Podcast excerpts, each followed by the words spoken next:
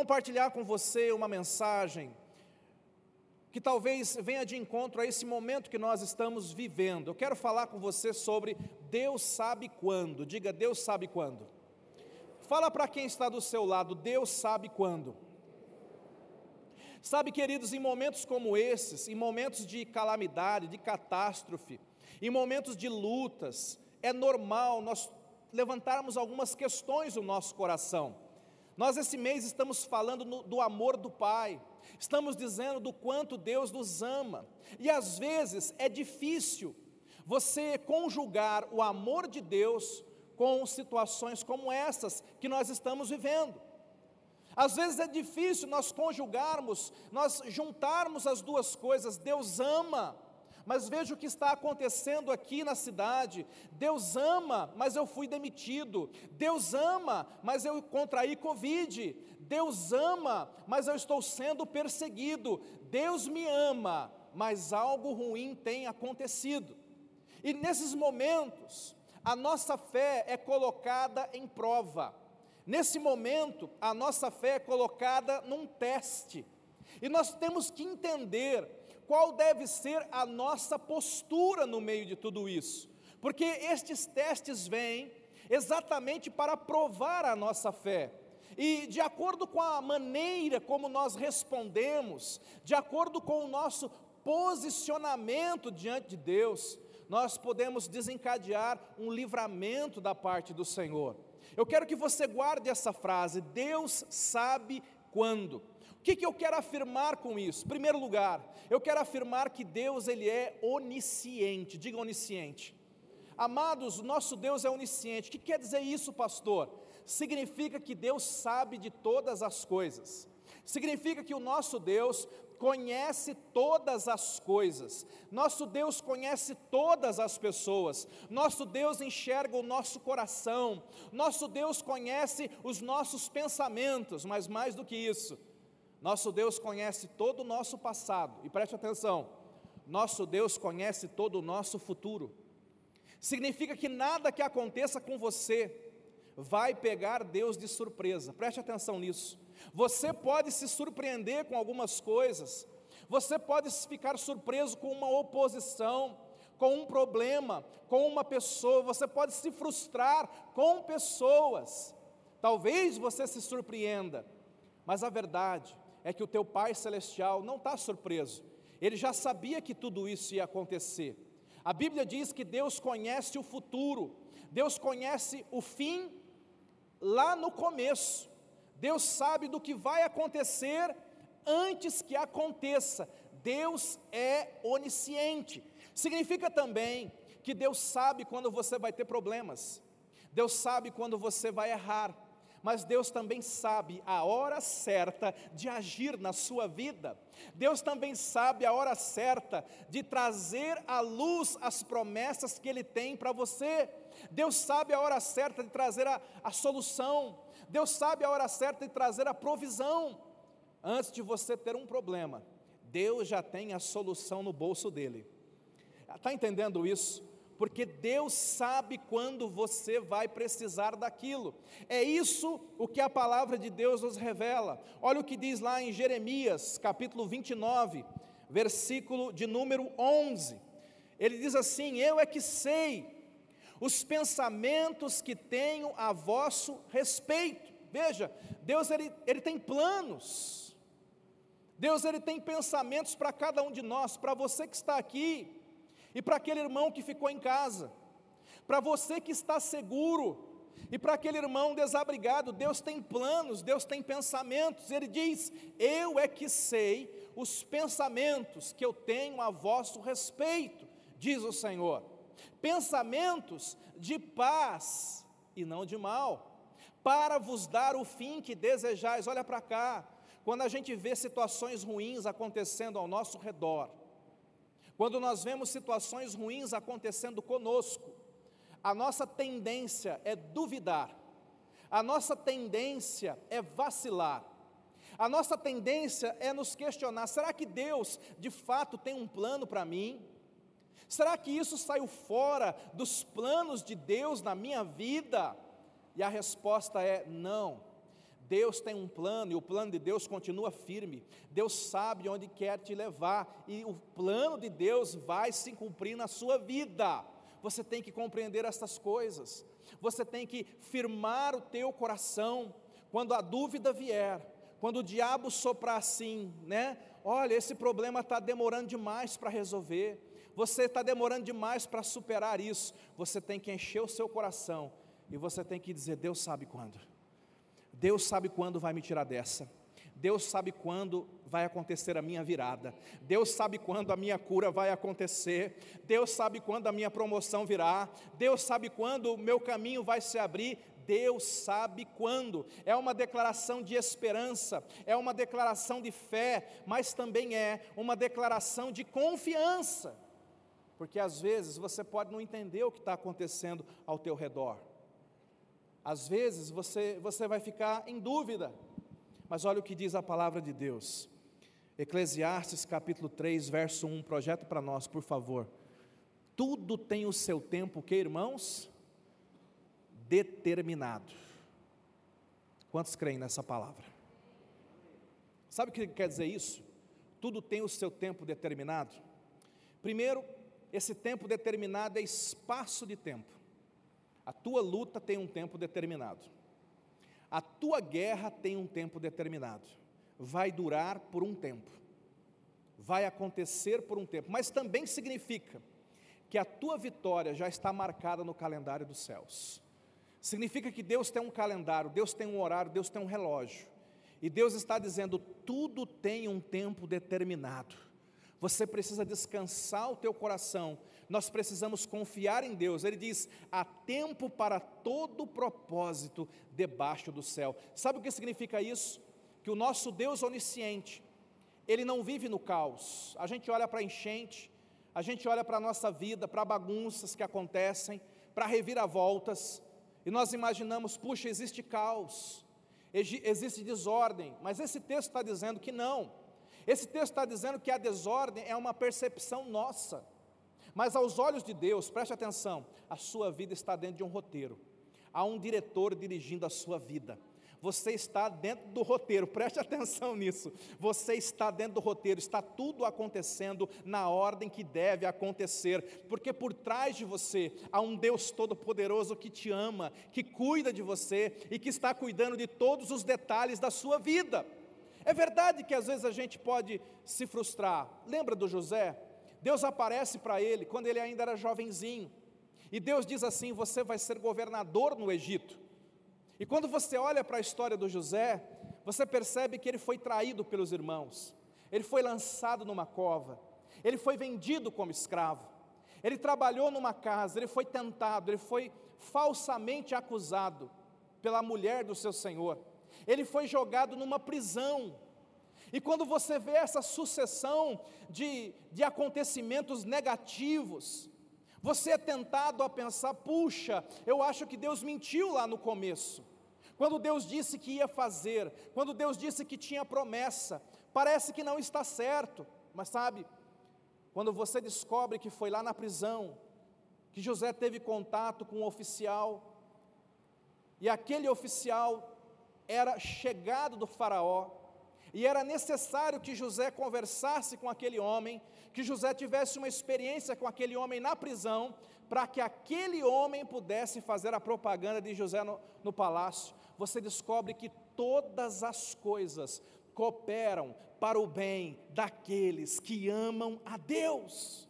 Até aquilo que parece que vem contra você, até aquilo que parece que é mal, a Bíblia diz que Deus é especialista em transformar maldição em bênção. Então, olhe novamente para a tua vida. Talvez você não entenda muita coisa. Talvez você sinta que está regredindo.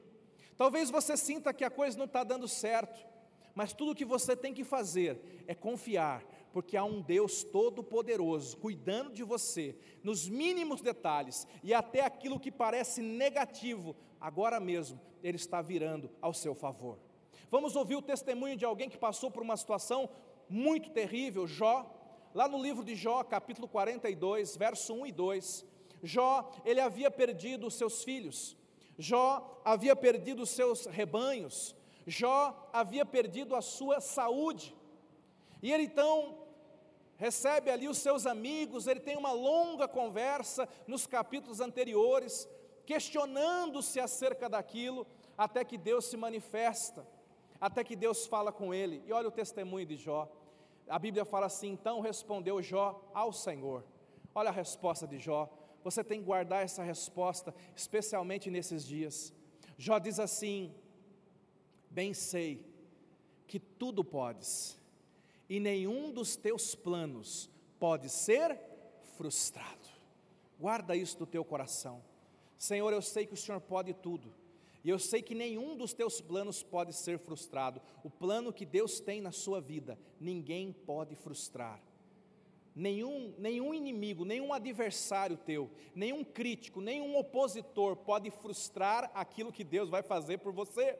Se Deus é por nós, quem será contra nós? Nenhuma circunstância é forte o suficiente. Ah, pastor, mas eu acho que eu posso estragar tudo. Eu acho que eu posso estragar os planos de Deus. Deixa eu te contar um segredinho.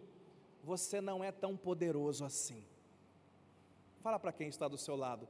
Você não é tão poderoso a ponto de estragar os planos de Deus. Você tem que se convencer dessa verdade. Você tem que saber disso. Você não tem tanto poder. Você tem que entender que nada vai frustrar, nada pode parar. Até aquilo, veja, Jó é alguém que tinha tido percas imensas, mas ele percebeu, ele sabia que Deus tinha algo bom, ele sabia que Deus tinha algo grande, e ele manteve-se firme. Essa deve ser a nossa postura de fé.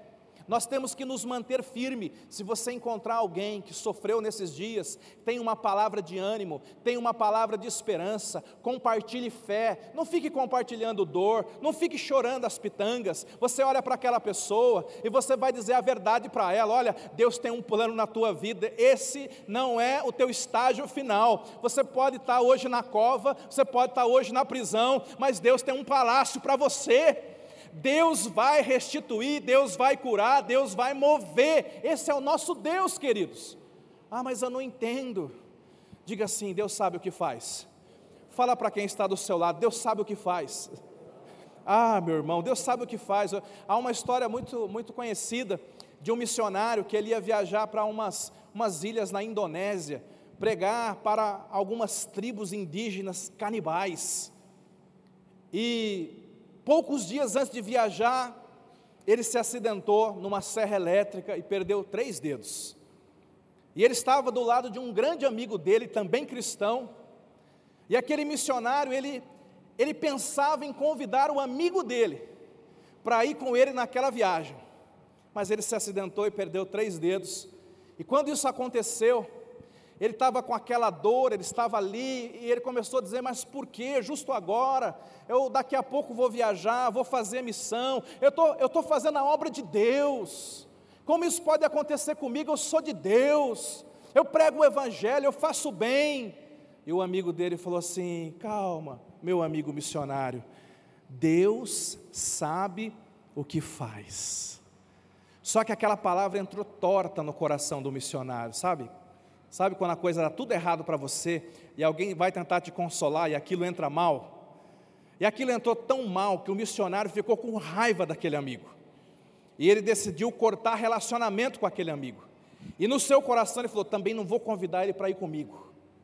E aconteceu que chegou o dia da viagem, ele foi. E quando ele estava lá no meio daquela floresta, aquele missionário se perdeu e foi capturado por uma tribo de canibais. E quando eles se prepararam para devorar aquele missionário, um índio veio inspecioná-lo e olhou e viu que estava faltando três dedos. E aí conversaram entre eles, vieram para o missionário e disseram: Olha, nós vamos te soltar, porque aqui na tribo a gente não come ninguém com defeito. Então você pode, ó, teu rumo é por aqui, segue o rio que você vai encontrar a tua turma, vai embora.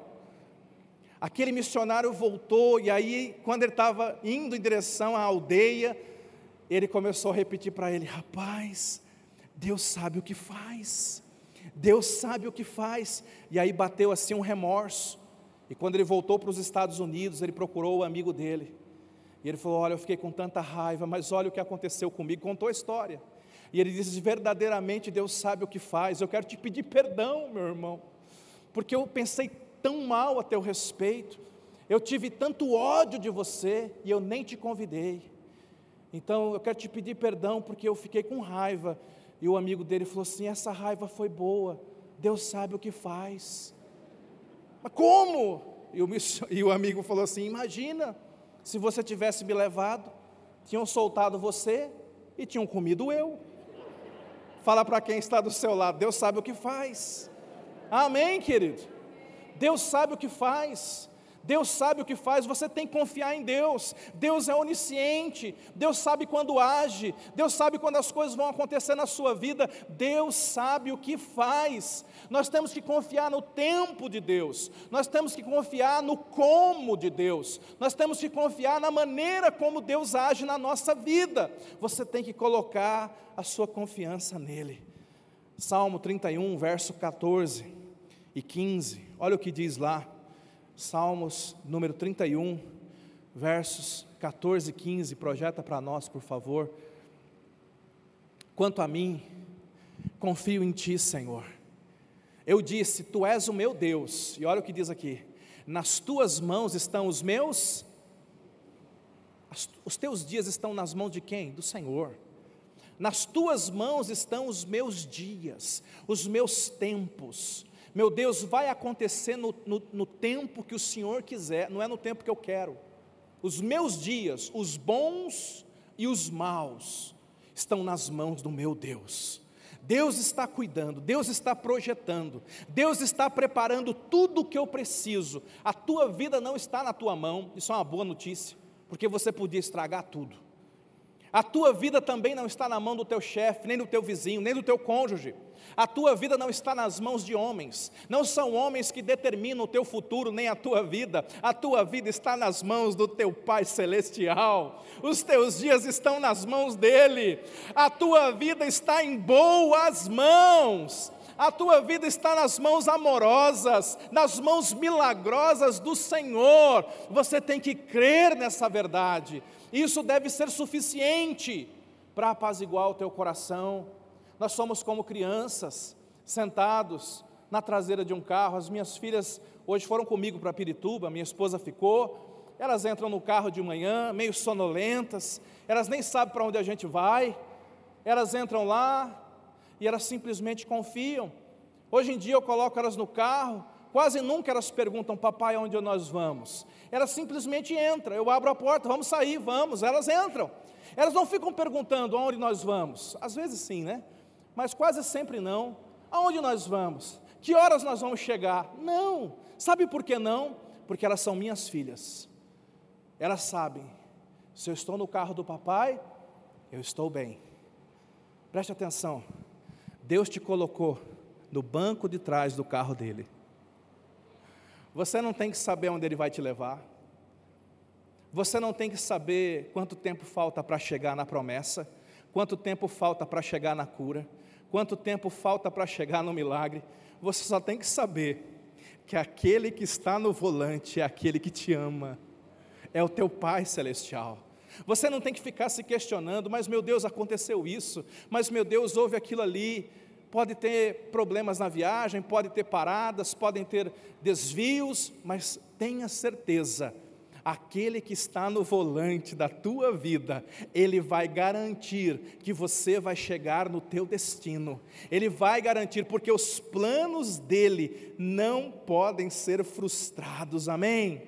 Fala para quem está do seu lado, confia no papai. Às vezes o pai não compartilha os planos dele para a gente. Tem dias que eu coloco as minhas filhas no carro, eu não digo para onde eu vou, eu simplesmente vou.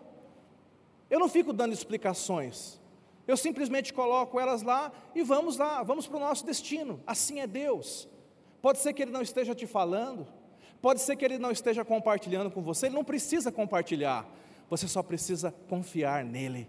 Você só precisa confiar que Ele tem o melhor para você, que Ele sabe aonde Ele vai te levar. Esse nosso Deus, Ele prepara todas as coisas. Olha o que diz Apocalipse capítulo 2, verso 9. Esse texto explodiu no meu coração outros dias que eu estava meditando sobre ele. Apocalipse 2, 9. Projeta para a gente, por favor. Deus está, Jesus está falando com uma igreja. Jesus está falando com o seu povo. E ele diz assim: Conheço a tua tribulação e a tua pobreza, mas tu és rico. E a blasfêmia dos que a si mesmos se declaram judeus e não são, sendo antes da sinagoga de Satanás. Verso 10 agora. Não temas as coisas que tens de sofrer. Olha o que Deus está falando. Não temas as coisas que tens de sofrer. Eis que o diabo está para lançar em prisão alguns dentre vós, para ser dispostos à prova. E agora eu gosto disso tereis uma tribulação de dez dias. Veja, Deus está falando com seus filhos, antes deles entrarem na tribulação. Deus está dizendo, antes de você entrar, antes de você entrar nessa guerra, antes de você entrar nessa tribulação, nessa provação, Deus já marcou a hora da saída. antes de você entrar, Deus está dizendo, fica tranquilo, você vai entrar numa difícil aí. Mas pode ter uma certeza, eu já marquei a hora da sua saída. Vai ser por um tempo vai ser por um tempo. Eu já marquei. A Bíblia fala que o choro, Salmo 30, capítulo 30, verso 5, o choro pode durar uma noite, mas a alegria vem pela manhã. Sabe, até o choro dos filhos de Deus tem um tempo determinado. Diga, Deus sabe quando. Deus sabe quando o choro vai durar, Deus sabe quando o luto vai durar, mas Deus também sabe quando a alegria vai chegar na sua vida. Deus já determinou coisas boas para o teu futuro. Deus tem graça para você. Existe graça da parte de Deus vindo para a tua vida. Diga, Deus sabe quando. Você tem que encher o teu coração com estas verdades. João capítulo 4, verso 6. Vou ler apenas o versículo 6 e 7 fala da história daquela samaritana. A samaritana, você já ouviu a gente pregar sobre ela aqui. Ela era uma mulher emocionalmente fracassada. Ela tinha tido muitos relacionamentos, nenhum havia dado certo. Aquela mulher, ela se sentia tão mal na sua aldeia, depois de ter passado por tantos relacionamentos, tantos casamentos. Com certeza o povo tinha um apelido muito feio para ela. Aparentemente ela não queria encontrar com ninguém. A Bíblia diz que a hora sexta dos judeus, que para nós é a hora do meio-dia, é a hora que ninguém vai buscar água no poço. Esta era a hora que ela ia buscar água, todos os dias. Ela não ia de manhã e ela também não ia tardezinha, porque esse era o horário que todo mundo costumava ir. Por que, que ela ia buscar água meio-dia? Porque ela não queria encontrar com ninguém. Por que ela não queria encontrar com ninguém? Porque certamente ela se sentia um lixo, se sentia um nada. Mas sabe, olha o que diz a palavra de Deus. Estava ali a fonte de Jacó. Jesus, cansado da viagem, assentara-se junto à fonte, por volta da hora sexta. Jesus, ele faz uma viagem e ele vai até aquela aldeia e ele vai até aquele poço e Jesus chega ali na hora sexta. E a Bíblia fala: nisto veio uma mulher samaritana tirar água. Olha para cá, olha para cá. Não há coincidências na palavra de Deus. Jesus chegou naquele poço na hora certa. Jesus, a, a mulher não sabia disso. A mulher saiu de casa para buscar água, ela não queria encontrar com ninguém. Ela estava destruída por dentro. Ela se sentia fracassada. Ela se sentia um lixo, um nada mas sabe, como eu disse agora há pouco, quem é como nosso Deus que habita num alto e sublime trono, mas também se inclina para encontrar uma samaritana na beira de um poço? E esse Deus Todo-Poderoso sabia que ela estaria ali, sabia o horário que ela estaria ali, e ele decidiu ficar ali para encontrar com ela. Você conhece o final dessa história? Jesus começa a ministrar ao coração dessa mulher, Jesus se revela a essa mulher, essa mulher é ministrada no pé daquele poço, ela é curada, ela recebe perdão, ela recebe cura, ela recebe salvação, ela recebe a unção de Deus, e quando ela sai daquele poço, ela é uma mulher transformada transformada, ela é uma nova mulher, ela sai dali vitoriosa, ela sai dali pregadora do Evangelho, ela agora volta para aquela aldeia, ela volta para aquelas pessoas com quem ela não queria mais conversar, mas agora ela volta para pregar, ela volta para convidar aquela aldeia para conhecer o Jesus que havia mudado a vida dela. E sabe, queridos, esse texto me mostra que Deus sabe quando virar a nossa vida, Deus sabe quando nos curar, Deus sabe o momento certo, Deus sabe como nos encontrar no nosso poço. Diga, Deus sabe quando. Ele te ama, Ele quer fazer isso na sua vida. Lucas capítulo 2, verso 25 a 30, uma outra história tão linda da palavra de Deus. A Bíblia fala assim: havia em Jerusalém um homem chamado Simeão, homem justo, homem piedoso, homem que esperava a consolação de Israel, e o Espírito Santo estava sobre ele. Meu Deus, que currículo! E revelar, revelar ali o Espírito Santo, que não passaria pela morte antes de ver o Cristo do Senhor. Olhe, esse homem tinha recebido uma promessa. O Espírito Santo havia dito para ele: Olha, você não vai morrer enquanto você não vê o Messias. Você não vai morrer enquanto você não vê o Cristo. Quantos aqui têm promessa de Deus? Levanta a mão. Você tem promessa de Deus? Talvez você esteja aguardando a sua promessa e você fala: quando vai acontecer? Essa era a vida do Simeão. Os anos foram passando e ele tinha uma promessa, mas Deus falou para ele: você não vai morrer enquanto você não vê essa promessa. Olha o que diz o versículo seguinte, o 27. De repente, Simeão acorda um belo dia, era um dia como qualquer outro, era um dia normal como qualquer outro, mas movido pelo Espírito. Você tem que crer nisso. Movido pelo Espírito, foi ao templo. Agora preste atenção: por que o Espírito Santo moveu Simeão para o templo? Justo naquele dia, justo naquela hora porque naquele dia e naquela hora, José e Maria haviam trazido Jesus para apresentar. Você tem que crer que Deus vai colocar pessoas certas no seu caminho. Você tem que crer que o Espírito Santo vai te guiar e te mover a lugares certos, na hora certa, diante das pessoas corretas. Você tem que crer que o Espírito Santo agora mesmo, ele está te incomodando, ele vai te revelando coisas. Foi o que aconteceu com Simeão. Ele acordou e sentiu uma vontade no templo. E quando ele chega lá, movido pelo Espírito Santo, não foi coincidência, é que Deus marca essas coisas na nossa vida. Deus tem coisas marcadas para você. Deus tem lugares marcados para você pisar, Deus tem pessoas marcadas com quem você vai conversar. Deus faz isso e você tem que confiar nisso. Você tem que confiar nesse cuidado de Deus. A Bíblia diz, vamos caminhar mais um pouquinho.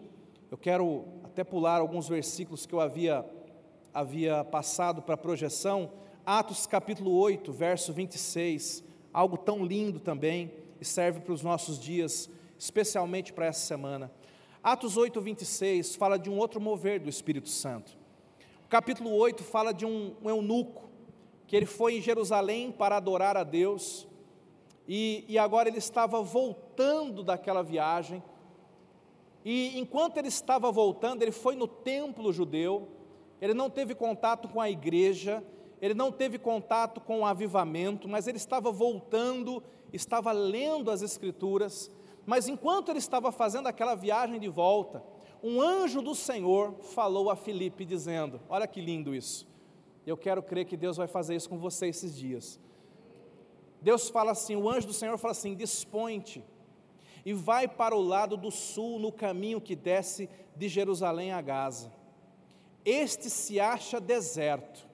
Ele se levantou e foi. O verso seguinte disse: quando ele chega naquele caminho, Eis que um etíope, eunuco, alto oficial de Candace, rainha dos etíopes, o qual era superintendente de todo o seu tesouro, que viera adorar em Jerusalém, versículo seguinte, estava de volta e assentado no seu carro, vinha lendo o profeta Isaías. Olha para cá, você conhece o final dessa história? O Felipe vai abordar aquele homem, vai evangelizá-lo e vai ganhá-lo para Jesus. Eles vão parar aquele carro e ele vai batizar o homem. Mas o que eu quero chamar a tua atenção não é para isso. O que eu quero chamar a tua atenção é que o anjo do Senhor falou: vai para aquela estrada deserta. Você consegue entender isso?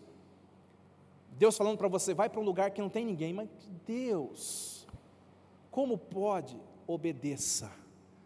Obedeça o que o Espírito Santo falar para você. Obedeça. A Bíblia diz que quando ele chega naquela estrada deserta, foi exatamente a hora certa que aquela carruagem estava passando. Meu irmão, diga assim: Deus sabe quando. Está entendendo? Na hora certa, que eu ouvi um testemunho esses dias de um casal ali de Pirituba, a mulher dizendo assim que, como ela conheceu o marido dela, ela falou: Eu, eu, eu orava por alguém, já estava passando o tempo, e um belo dia eu estava com meu pai no carro e o carro quebrou, numa rua movimentada de São Paulo, do lado de um comércio. E aí um rapazinho veio me ajudar. E esse rapazinho me ajudou a consertar o carro e nós fizemos amizade. E esse homem é o homem com quem eu me casei. E ela, ela estava conversando e falou: Já pensou? Eu pensando comigo, já pensou se o carro tivesse demorado um pouquinho mais para quebrar? Ou um pouquinho mais cedo? Mas Deus fez o carro quebrar na frente do comércio do futuro marido dela. Sabe por quê? Diga assim: Deus sabe o que faz. Está entendendo, irmão? Até quando o seu carro quebra, Deus sabe o que faz. Até quando dá errado, até quando Deus te manda para uma, uma, uma rua deserta, Deus sabe o que faz. Deus sabe o que faz. Eu quero encerrar isso aqui, dizendo para você que a tua vida está nas mãos de Deus que Deus sabe o que faz na tua vida, mas Deus também sabe o que faz através de você.